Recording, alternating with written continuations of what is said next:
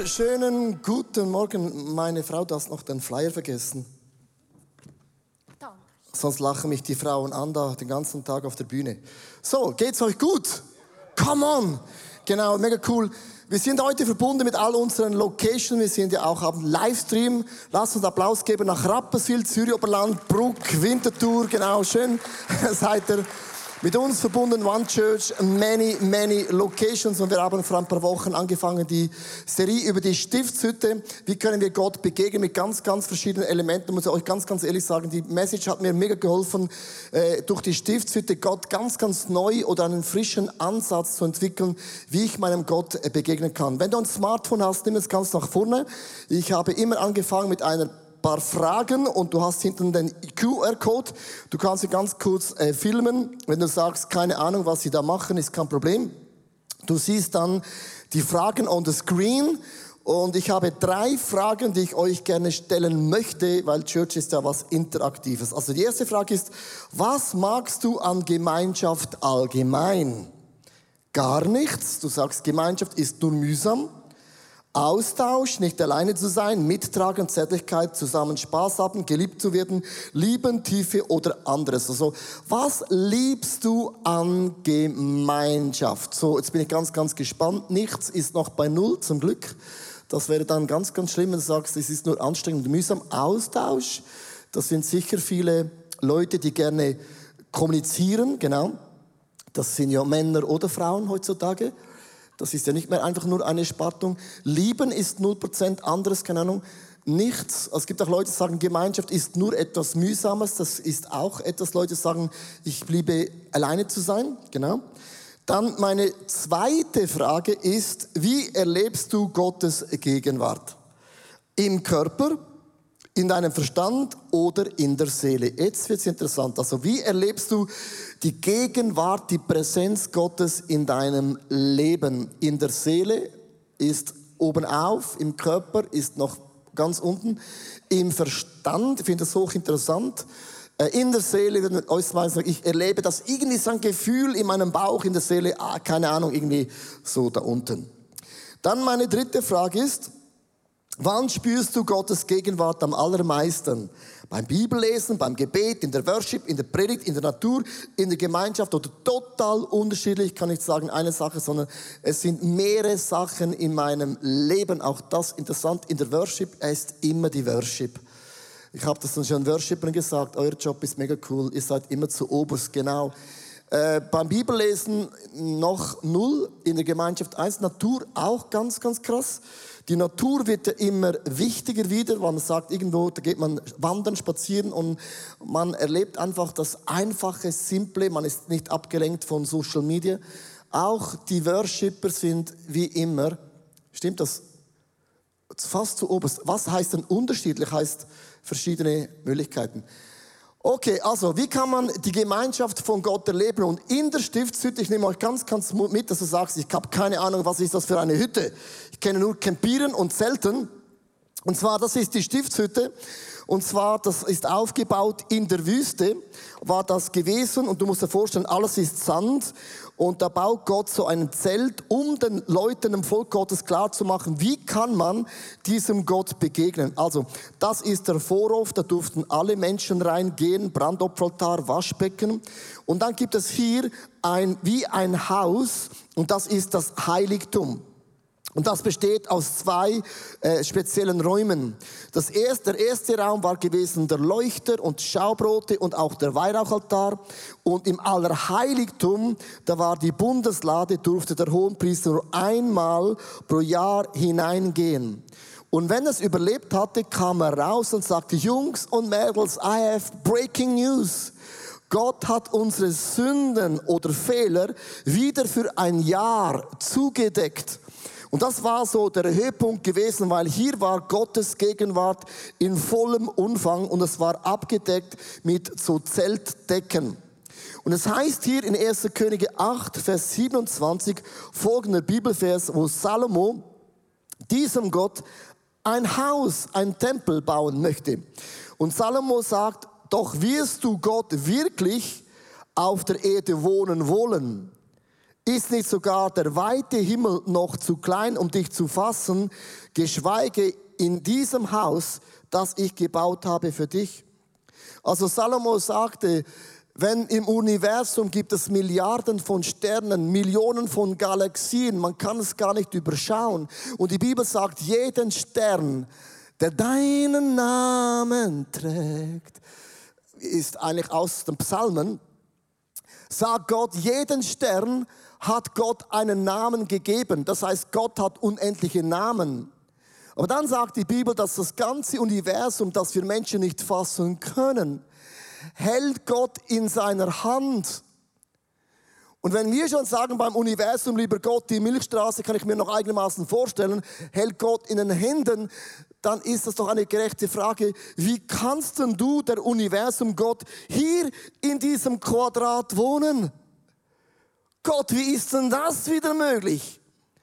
Und du weißt, die Bibel sagt, wir sind der Tempel, nicht mehr dieses Haus, wo Gott drin wohnt. Und wenn du das nachdenkst, denkst du, wie ist das möglich? Also, dass Gott in Wallisellen, wo ich wohne, wohnen kann, kann ich mir noch vorstellen. Aber in meinem Le Leben ist crazy. Und das heißt, Gott wohnt in mir und wie ist das möglich? Und dann denkst du, ja, aber diese, diese Nähe von Gott spüre ich nicht immer so. Eine gute, gute Antwort. Weil wie oft beten wir und ich merke beim Gebet, ich stoße gar nichts vor, ich, ich, ich spüre und erlebe Gott gar nicht. Wer kennt das?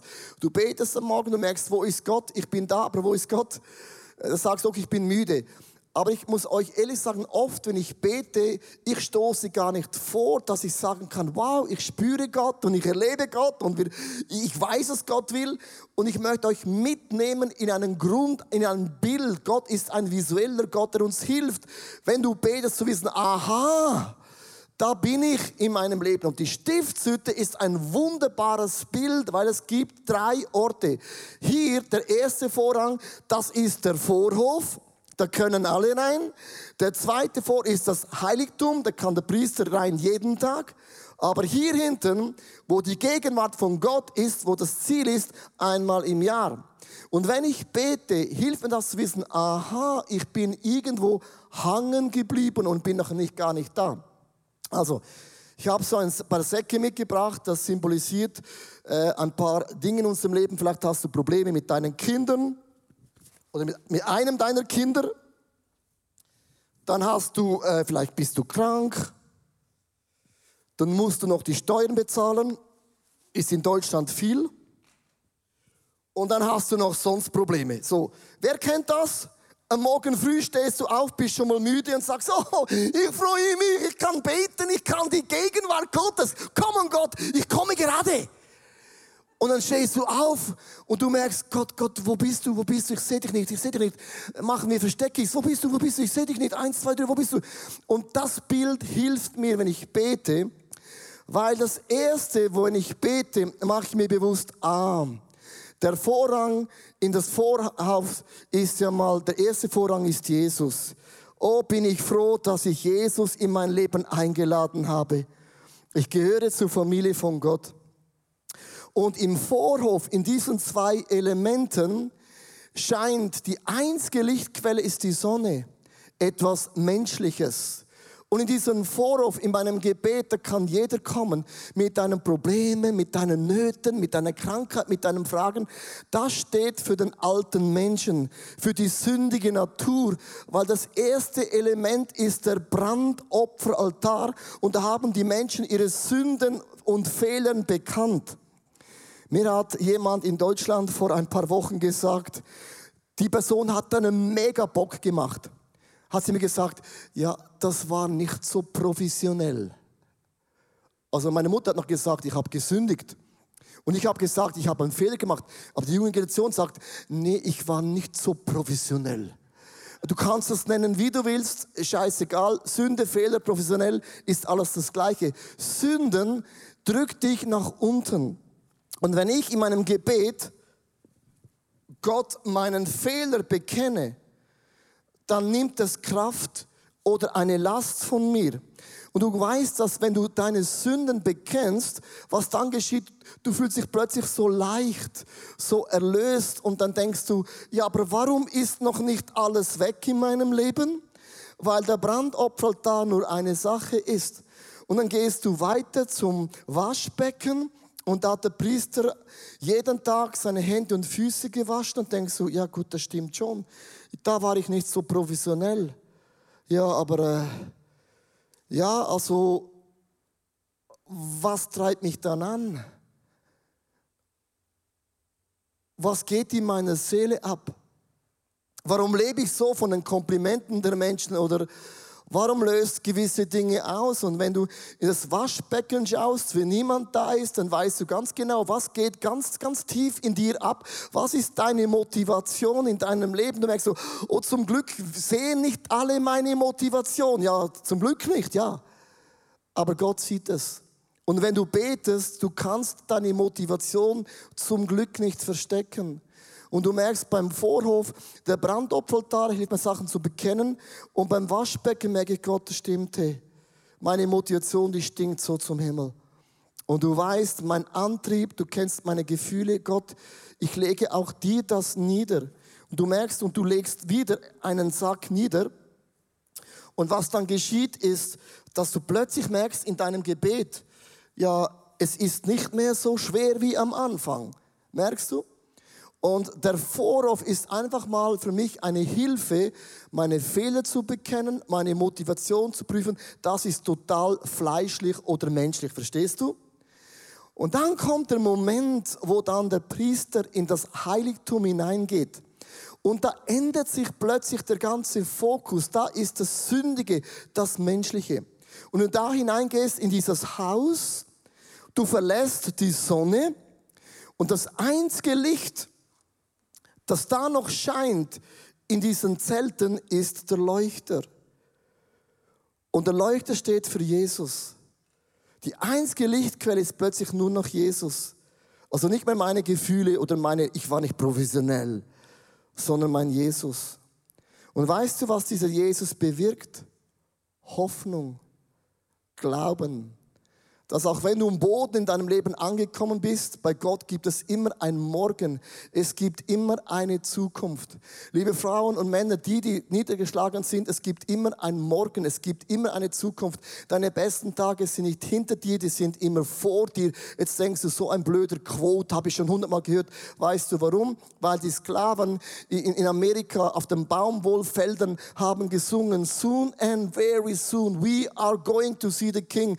Schon bald bald werden wir diesen König Gott sehen, entweder im Himmel oder auf dieser Erde. Entweder macht Gott ein Wunder auf dieser Erde und werden nie mehr Sklaven sein. Und wenn das nicht der Fall ist, dann werden wir im Himmel für immer nie mehr Sklaven sein. Soon and very soon. Und wir singen das und denken, na, wir haben die Lieder noch gerne. Und haben die Botschaft dahinter vergessen. Die haben gesungen mit Hoffnung. Mit meinem Gott ist meine Zukunft immer größer als meine Vergangenheit, als mein Jetzt, hier und now. Und du kannst bei Jesus deine Hoffnungslosigkeit ablegen. Wenn deine Frau aus deiner Familie rausgeht oder dein Mann oder deine Kinder, was auch immer deine Geschichte ist, da brauchst du Hoffnung. Und dann merkst du plötzlich, es wird mega leicht plötzlich in deinem Leben, es wird immer leichter. Und dann kommst du zu diesem Schaubrot. Und das ist ein Bild. Jesus ist meine Freude. Jesus sättigt. Und die Stangen sagen, Gott trägt dein Leben.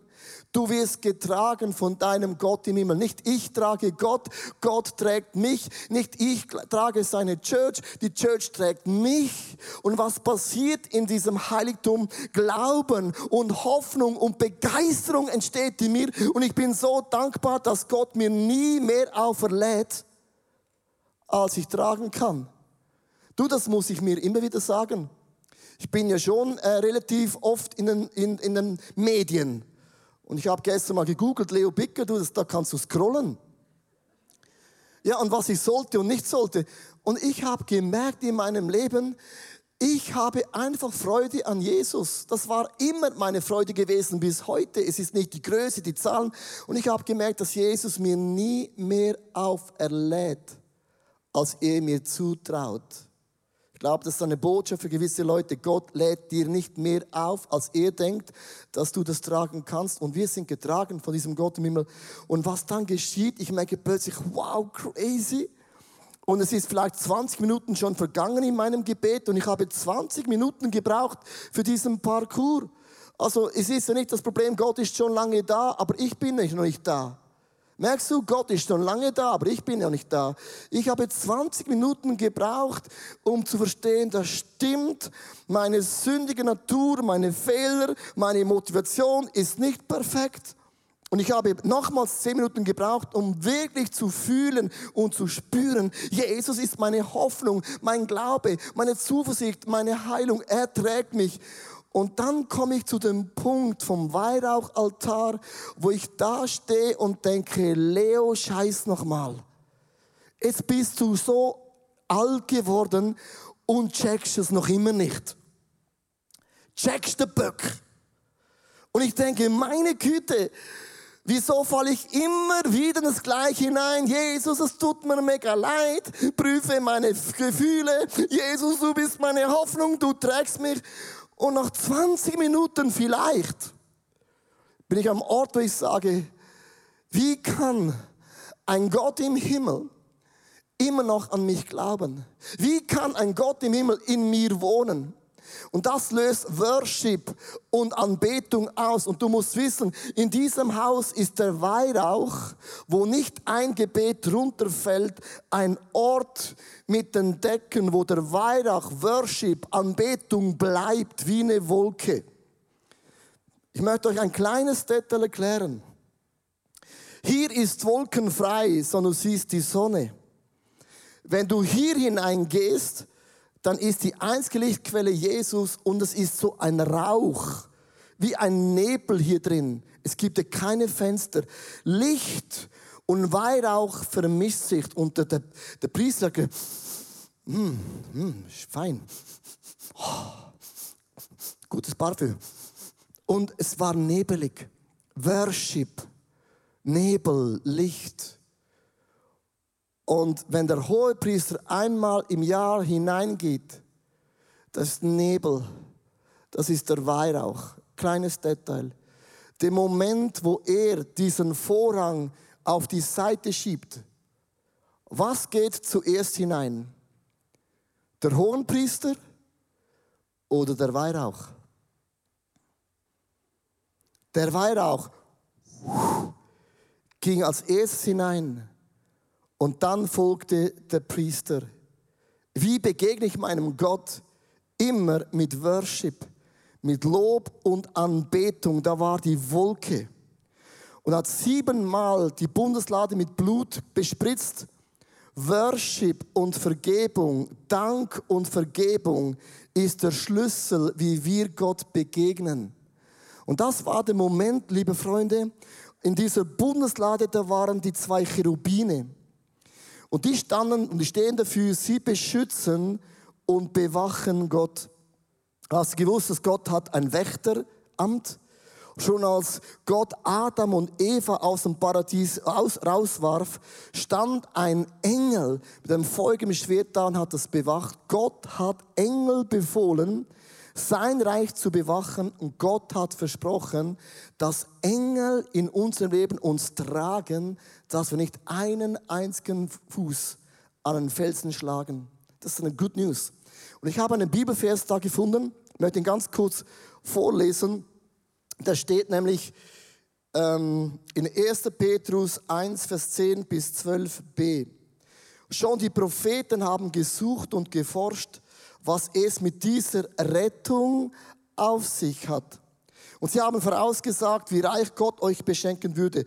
Diese Botschaft ist so einzigartig, dass selbst die Engel gerne mehr davon erfahren würden. Also diese Engel haben Gott, beschützen Gott, aber sie haben nicht diese Offenbarung wie du und ich. Was steckt in dieser Bundeslade drin? In dieser Bundeslade gibt es einen Krug mit Mannabrot. Und Manna steht für das, Gott ist mein Versorger. Nicht einen Moment hat Gott mich nicht versorgt. Es gibt der grüne Stab von Aaron. Man hat ihn in die Mitte gelegt und gesagt, der Stab, der blüht, der soll das Volk von Israel leiten. Und der Stab von Aaron blühte. Und das ist auch ein Bild, dass Israel, das Volk von Gott, nochmals eine Erweckung, eine Auferstehung erleben wird. Das macht Gott. Und dann die, die Gesetzestafeln stehen dafür da, die Wünsche und Gebote Gottes sind in unsere Herzen hineingeschrieben worden. Und wenn du jetzt da in diesem Allerheiligtum drin bist, gibt es eine Lichtquelle. Es ist nicht mehr die Sonne, es ist nicht mehr Jesus, der das ausleuchtet, sondern es ist die Feuersäule, die vom Himmel direkt auf die Bundeslade kommt, die Gegenwart Gottes. Und so hat das für einen Priester ungefähr ausgesehen. Und das ist ein krasses Bild, weil wenn du Gott begegnest in deinem Leben, dann ist alles, was du glaubst, in deinem Leben erreicht zu haben oder du hast es nicht erreicht, ist alles nicht mehr relevant. Das ist so der Moment, wo du merkst, dass das Herz Gottes schlägt in deinem Herzen dass der Wille von Gott ist auch dein Wille. Die Gedanken von Gott sind plötzlich auch deine Gedanken. Die Wege von Gott sind plötzlich deine Wege. Da waren es noch die Wege von Gott, aber plötzlich sagst du, Gott, lass uns verschmelzen, lass dein Reich in mir wirksam werden. Und das ist der Moment, liebe Freunde, am Gebet, den suchen wir wo Gott zu dir spricht, ohne unsere Sünden, Probleme und Fehlen und Wünsche und Vorstellungen. Das ist der Moment, wo du merkst, Gott, hier bin ich, ich bin dein Geschöpf, du hast mich geformt, du hast mich kreiert, ich gehöre dir, Gott. Was, was ist dein Plan mit mir? Wenn man die Bibel liest und auch die Frauen und Männer Gottes, die viel bewegt haben, liest man immer so ganz krasse Gebete. Aber wie kamen die dahin, solche Gebete zu beten? Bruder Klaus zum Beispiel. Und dieses Gebet kann man nur verstehen in diesem Lichtkegel. Er hat gesagt, mein Herr und Gott, nimm alles von mir, was mich hindert, zu dir. Also wenn du in der Gegenwart von Gott bist, ist es die erste Frage, Gott, gibt es irgendetwas, was du in meinem Leben wegnehmen möchtest?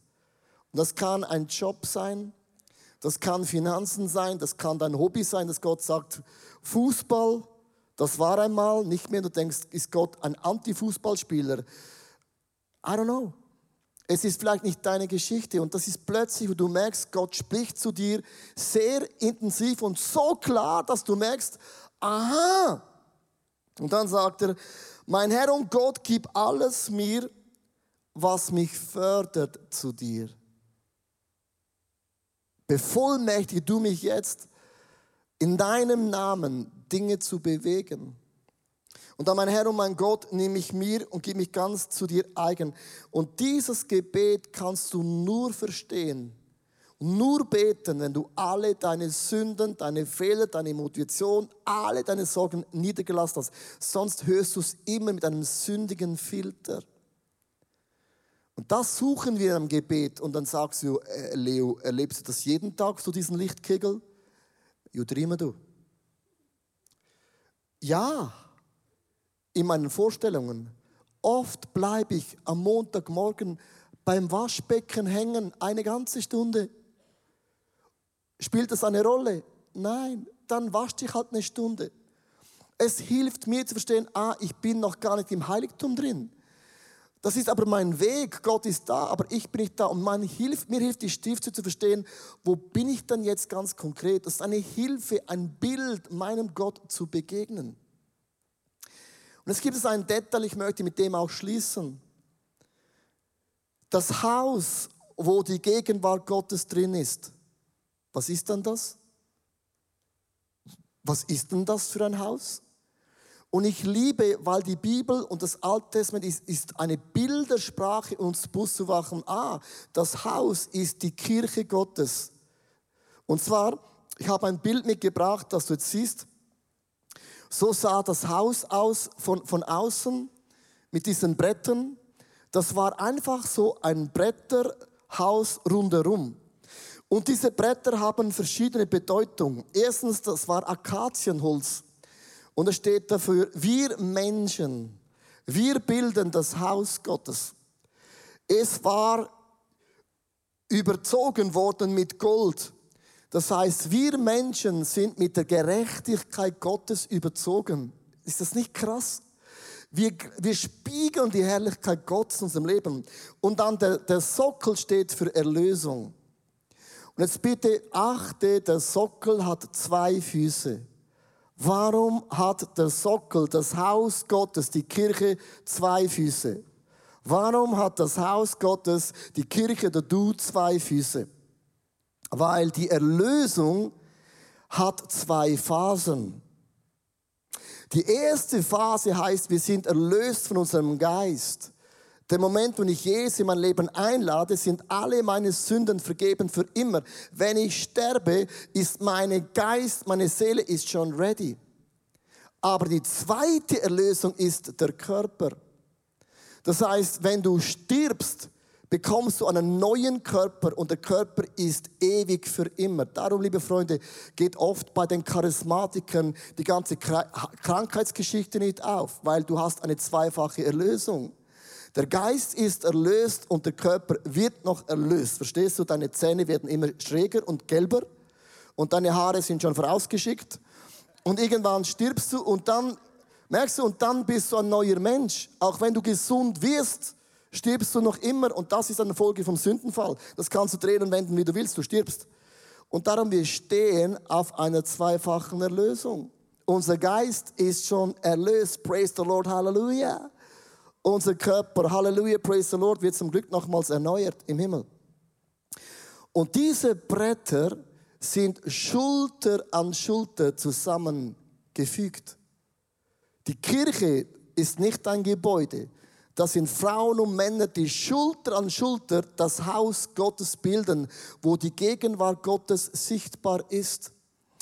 Und wenn man dann die Rückseite anschaut von dieser Kirche, von diesen Brettern, sieht man, es sind fünf Stangen. Fünf Stangen halten die Kirche zusammen. Denkst du, warum fünf Stangen? Man hätte auch nur drei nehmen können wie Adidas. Nein, die gute Zahl ist fünf. Weil die Bibel sagt in Epheser 4, Vers 11 bis 12, es gibt die fünf Ämter.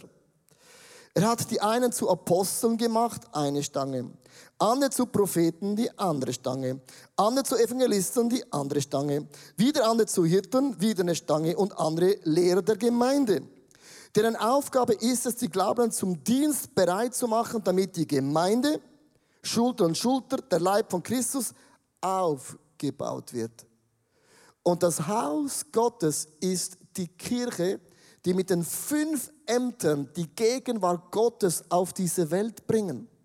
Also wenn wir heute Morgen zusammenkommen in allen Locations, wir spielen nicht Kirche, wir machen nicht Kirche. Kirche ist keine Organisation. Kirche ist nicht ein Management. Kirche ist ein Ort, wo die Gegenwart Gottes in vollem Umfang für jede Person sichtbar und auch erlebbar wird. Und jetzt gibt es ein Problem. Es gibt keinen Ort, wo du so enttäuscht wirst wie die Kirche. Weißt du warum? Du bist da. Ich bin da. Wie kann eine Kirche mich verletzen? Das passiert dann, wenn du dich nicht eingliedern lässt in dieses Bild von diesen Brettern. Ein Brett kann nicht hingehen, wo es will. Es wird eingespannt aus einem Grund. Dass wenn Menschen in die Locations oder was auch immer von eine Kirche kommen, weißt du, was sie erleben? Weißt du, was du heute Morgen erlebst in deiner Location? Du kommst hier hin und während der Worship sagt jedes Lied, Jesus ist deine Hoffnung und du musst es unbedingt hören. Beim nächsten Lied wird dir bewusst, Jesus trägt mein Leben. Das ist eine krasse Message. Und irgendwann, nach vier, fünf Liedern, merkst du, ich bin nur beschenkt. Ich habe es nicht verdient. Diese Gegenwart Gottes ist der Ort, wo Menschen geheilt, erlöst, und auch vergeben werden. Es ist mehr einfach, wir machen Kirchen. Wir bringen die Gegenwart Gottes auf diese Erde. Und irgendwann durch die Predigt, das Greeting-Team, hoffe ich, dass du zu diesem Moment kommst, wo du plötzlich merkst, wow, bin geschaffen zur Ehre Gottes. Ich bin erschaffen zur Ehre Gottes. Mein Leben ist ein Tempel. Gott wohnt in mir. Du wohnst in mir. Du, der Gott im Universum, wohnst in mir. Das ist der Moment, wo alle meine Ziele, meine Pläne, meine Träume plötzlich so auf die Seite gehen und ich checke. Ich bin erschaffen zur Ehre Gottes und ich stehe in diesem Lichtkegel Gottes.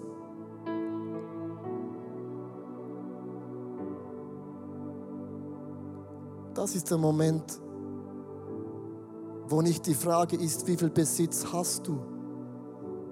Es ist nicht mal die Frage, mit wem bist du verheiratet.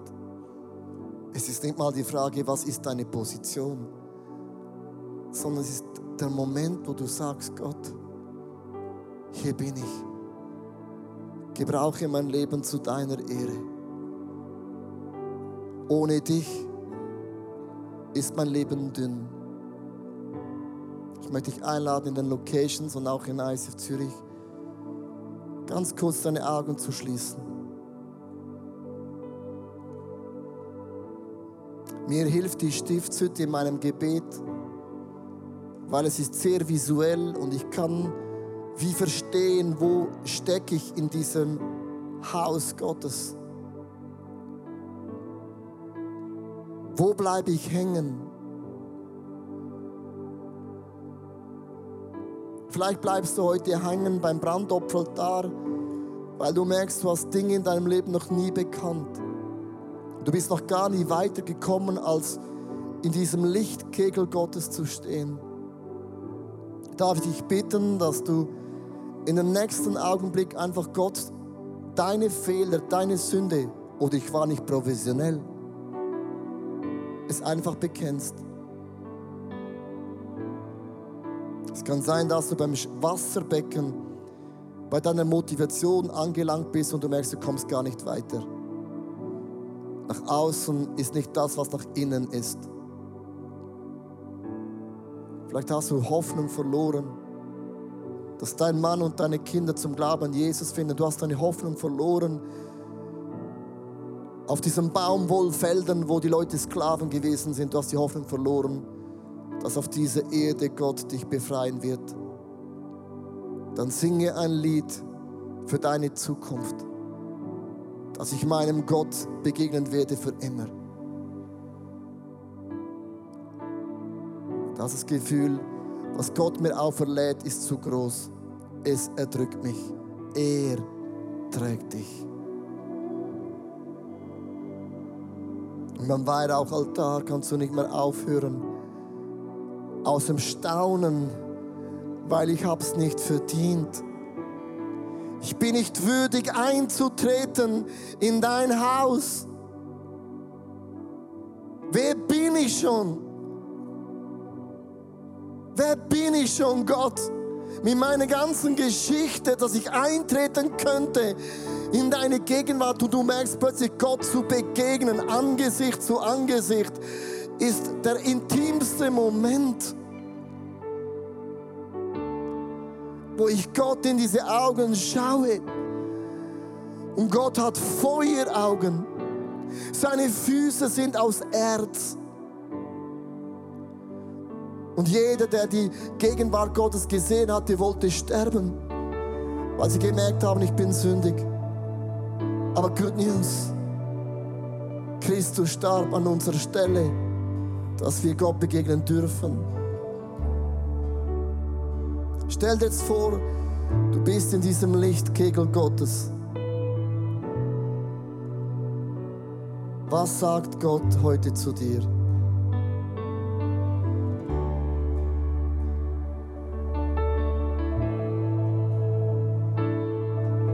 Vielleicht ist es nur ein Wort. Vielleicht ist es einen Satz. Vielleicht ist es einen Gedanken, einen Bibelvers, ein Worship-Lied, das in den Sinn kommt. Es braucht auch nicht mehr. Jesaja sagte, sende mich. Jeremia sagt, ich bin zu jung. Moses sagt, ich bin nicht würdig. Aber dann hat Gott immer nochmals eine Wahrheit über ihnen ausgesprochen. Sag nie, du bist zu jung. Sag nie, du bist unfähig. Sondern wen ich schicke, wen ich sende, den werde ich auch ausrüsten mit allem, was er braucht. Ich möchte euch einladen, in allen Locations in Zürich, die nächsten paar Augenblicke einfach dich in diesem Lichtkegel hineinzustehen und zu hören, was Gott heute dir sagt.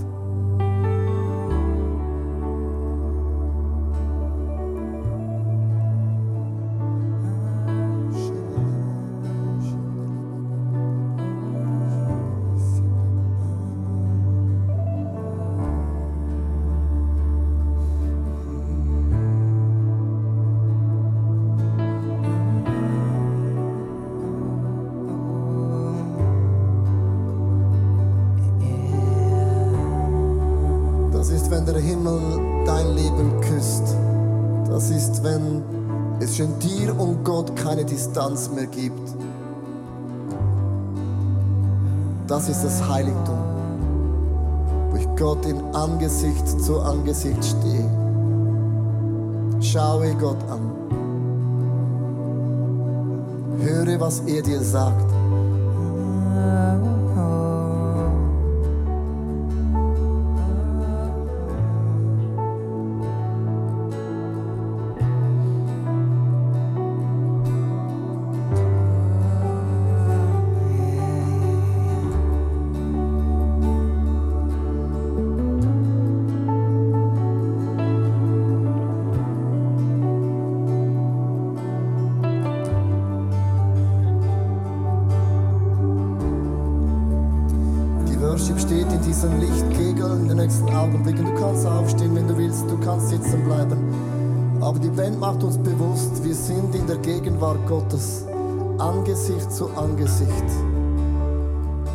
Gott sprechen. Gott spricht zu dir.